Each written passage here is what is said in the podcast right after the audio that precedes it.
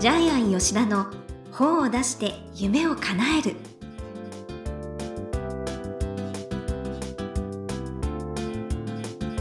こんにちは倉島真帆です。ジャイアン吉田の本を出して夢を叶える。ジャイアン今回もよろしくお願いします。はい、よろしくお願いします。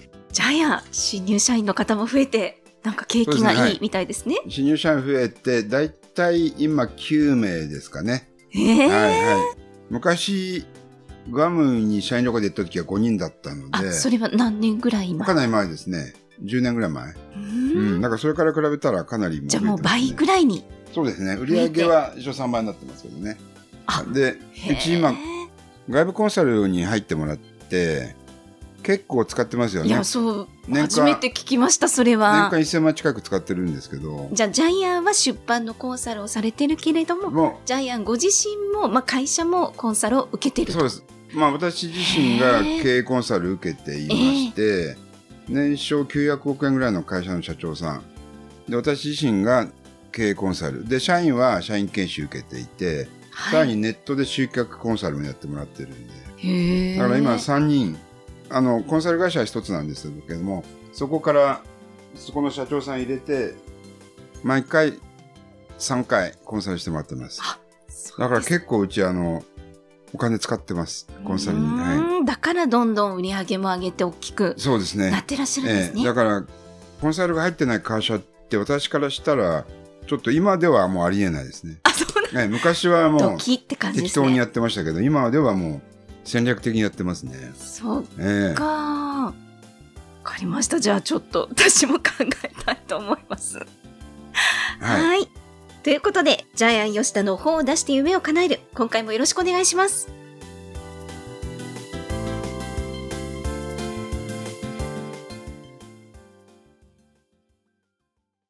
続いては、いい本を読みましょうのコーナーです。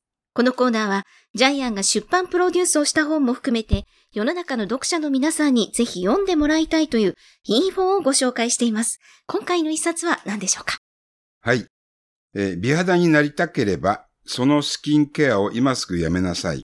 はい。えー自由国民社、えー出版社ですね。いいところですね。著者は、えー皮膚科の専門医、西正幸さんです。はい。じゃあ、まほちゃん、プロフィール読んでもらっていいですか？はい皮膚科形成外科西クリニック院長、日本皮膚科学会認定皮膚科専門医、医学博士。1961年、鹿児島県奄美大島生まれ。幼少期からアトピー性皮膚炎に悩まされていたこともあり、皮膚科医になることを決意。鹿児島大学医学部卒業後、皮膚科医の道へ進まれます。皮膚科医になった後に、自らのアトピー性皮膚炎を感じさせます。現在は、鹿児島県皮膚科医部会の会長を務める傍ら、合成海面活性剤を使用しないスキンケア用品の監修も担当。スキンケアの真実を一人でも多くの人に伝えるため、講演会なども積極的に行っていらっしゃいます。はい。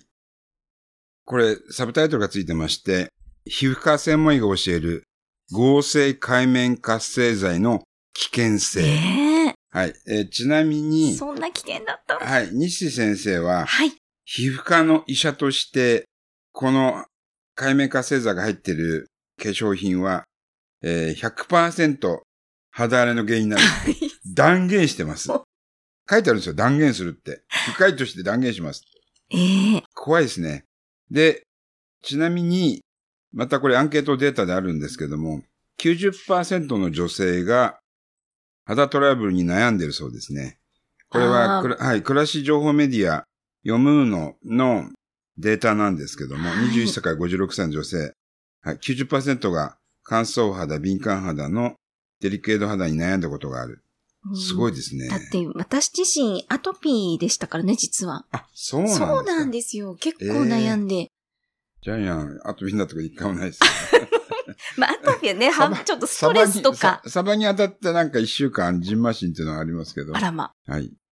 えー、だから今、ガンガン CM で化粧品宣伝してますよね。ですから、西先生からしたら、これフェイク商品だ。ええーよく言いす。ますよね。すごいあ挑戦的な本ですね。そうですね。はい。で、合成界面活性剤は水分を逃がしにくい性格があるため、化粧品メーカーは保湿成分として化粧品に配合している。ほぼすべての化粧品に入ってるそうですね。はい。はい。えーで、えー肌、肌にトラブルですね、それによってね。前、うちの女性社員が、ちょっとなんか1万5千円ぐらいする化粧品の試供品もらって、え、顔につけたら、顔、朝起きたら顔がパンパンに荒れてて、ええああれはじゃあ合わなかったんです合わかね。なかったんですか。あれはね、逆になんか、成分がいっぱい入っていすぎたのかな。うーん。なんかこれが良くないっていうのも具体的に書いてありますよね。で、先生はあれですね、はえー小さい時アトピー性皮膚炎で、手の湿疹がずっと続いて、あ切れてたんですよね。ぱっくり割れってやつで。で、シャンプーとボディーソープをやめたら治ったみたいなこと書いてありますね。ーなんか私の夫もですね、結構足の指とかがすごい皮がええ。見てた。あ、多分そう、同じ、同じ症状ですよね。なんで私もちょっと使わない方がいいよって言っちゃった。うん。で、あの、日産とちょっとお話しして、ええ。ジャイアンもシャンプーやめて、お湯だけでやってみたんですけども、はい。結構好調でしたよね。あ、そうそう。ええぬるま湯だけで8割落ちるって。落ちますよね。もっと落ちるかもしれないですね。寝る前だったらもっと落ちると思いあます、けど、通りでなんか最近髪の毛ツヤツヤだなって私思ってたんですよ。あの、あの、昨日髪型変えてきたんだけど、誰も気がついてくれない。えなんか、おしゃれな。はい。で、じゃあどうしたらいいか。えー化粧品中毒から逃れるにはどうしたらいいか。それがこの本のテーマなんですけれども、リペアリングキャンプ、えー修復ですね。え、はい。あの、肌の修復、リペアリングキャンプをやりましょうというのが今回の本のテーマでうす。ーん。まおちゃん、ターンオーバーって言葉知ってます？ターンオーバーはしてます。ターンオーバー知ってる。はい。はいリペアリングキャンプは知らなかったんですね。そうですね。初めて知りました。はい。えーで、えっと、皮膚科専門医が教えるスキンケア三原則というのがあります。まず一つは肌をきれいに保つ。要するに清潔にするってことですよね。えーそれから二番目、えー角質層を潤す。つまり保湿ですね。ええはい。それから紫外線から肌を守る。紫外線対策。はい。この三つをやっておけば、まあ基本的に美しく健やかな肌になるそうですけどうも。ですから、まあ化粧品はいらないわけですよね。あってもまあ最低限でいいみたいなことが書いてありますけどね。で、人間の体ってターンオーバーが正常に機能しているおかげで、えー要するに皮膚の表面をバリアが守ってるわけですよね。このバリアが界面活性剤で侵されてしまう。ちなみにはいええターンオーバーを乱す原因って全部で10個以上あるんですけど、これちょっと読みますね。はい多分女性の方はみんな、ああ、自分そうだなというふうに実感すると思います。え、寝不足、ストレス、疲労、運動不足、喫煙、過度の飲酒、無理なダイエット、冷え、便秘、野菜不足、脂肪分、肩、紫外線、乾燥、間違ったスキンケア。女性みんな今、やばいと思ってんじゃないですかね。いや私も結構半分ぐらいはええ入ってますね。うーん。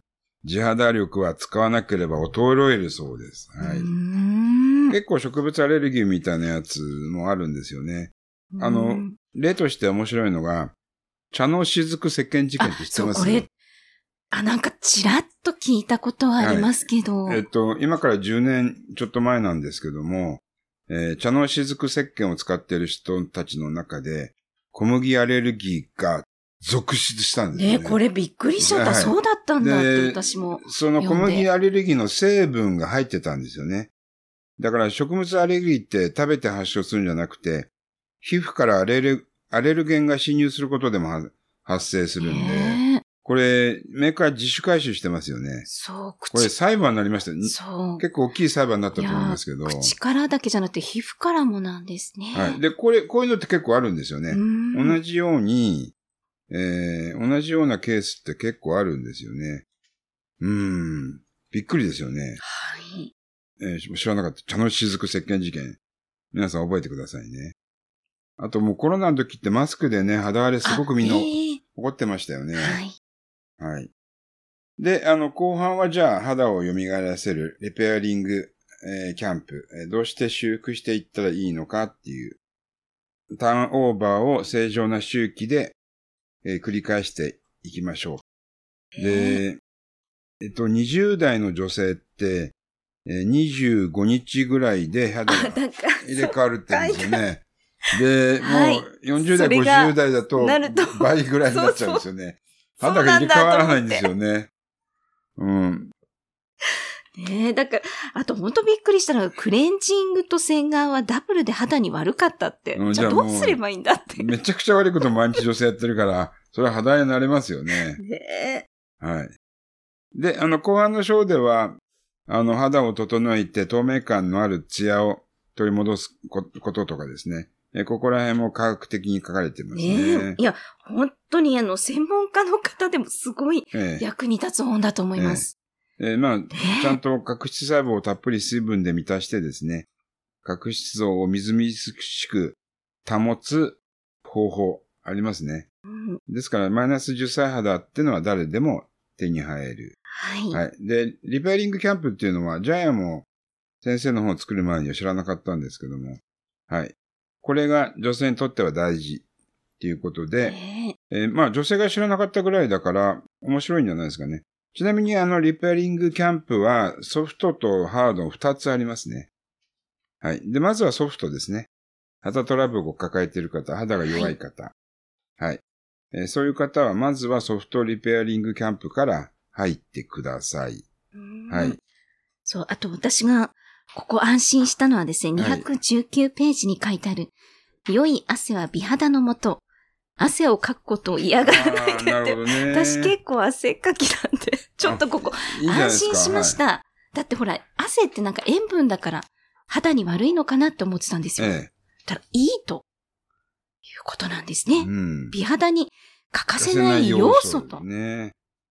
ねまあ、人間って手のひら、足の裏からも、全身から汗かいてますからえ。ね。うん。うん。だからまあ今サウナもブームですしね。ねまあ、要するに汗は肌を守るバリア機能を果たしているので、はい。汗をかいた方がいいですよっていうことですうね。んうん。肌にもいい。えー運動は筋トレだけじゃなくて筋トレ。汗のトレーニングになるから、運動もしましょうね。ということは、運動している女性は肌が綺麗ってことですよね。はい。はい。最後はあれですね。えー綺麗に肌にするための、あの、えー自分自身の考え方、生き方までちょっと言及しているので、えー最後は、なるほどなっていうふうに思わせています。はいうーんいや、これはもうね、うん全女性なのみならず、男性にとっても読んでいただきたい本に最後にね、なっています。化粧品メーカーのお願いで終わってるんですけど、すごいね、先生。はい。ね、日はい本に。えあの、別に断りますけど、あの、西先生は、化粧品メーカーの仮面活性剤を全面的に否定してるわけではないのでね。はい。それは最後にちゃんきちんと書いてあります。はい。はい。では、このコーナーで最後に伺っている本の眼目は何でしょうか？はい。みんながやってるから大丈夫は大丈夫ではない。えっ、と、昔、あまあ結構あるんですけど、えービルの火災で、一つの階段に殺到して何十人も亡くなるってことありますよね。で、非常口を知っていて、裏側から逃げた、なんかホステスさんだけは助かったみたいなケースありますよ。だからみんながやるからついていくっていうのは結構危ないですよね。ええだって日本人割とそうですよね。みんながやってるからじゃあやろうみたいな。あの、集団心理、群衆心理って怖いですよね。はい。最悪の場合、火事の場合、命を落とすこともありますんで。だから化粧品もそうですよね。みんながやってるからいいとか、テレビコマーシャルで有名な芸能人がやってるからいいっていうわけではないんですよね。うーん。えーはい。ですから、えーまあこれからね、台湾も有事になるかもしれないけども、その時のことも踏まえながらですね、えーやっぱり自分はどうするかっていうのをですね、今後考えていった方がいいかもしれないですそうですよね。ね。うん。わかりました。ということで、いい本読みましょうのコーナー。今回は、美肌になりたければそのスキンケアを今すぐやめなさい。西正幸さんの一冊をご紹介しました。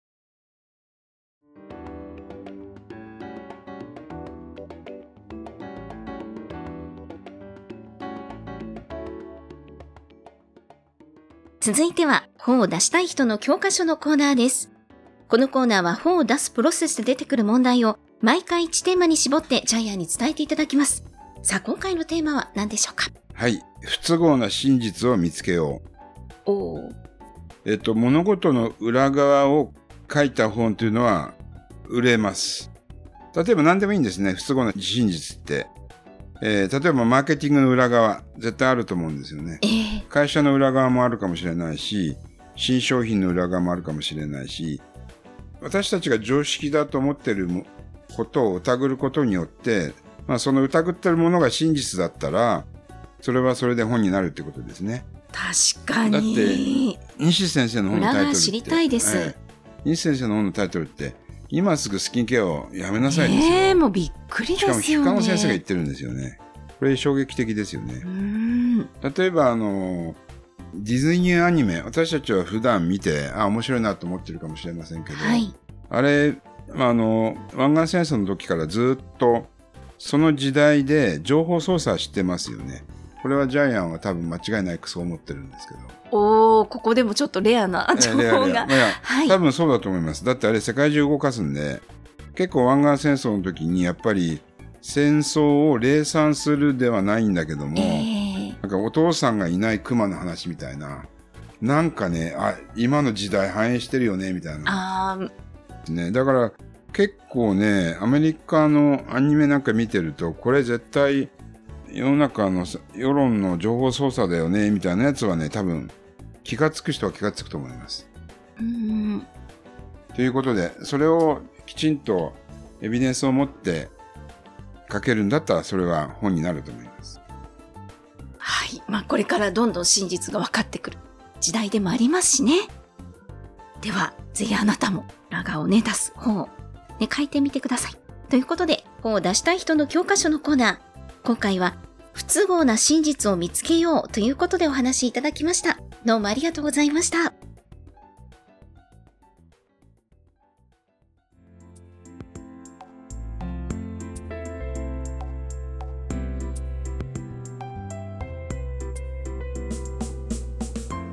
ジャイアン吉田の本を出して夢を叶える。いかがでしたでしょうか？この番組では、ジャイアンへの質問もお待ちしています。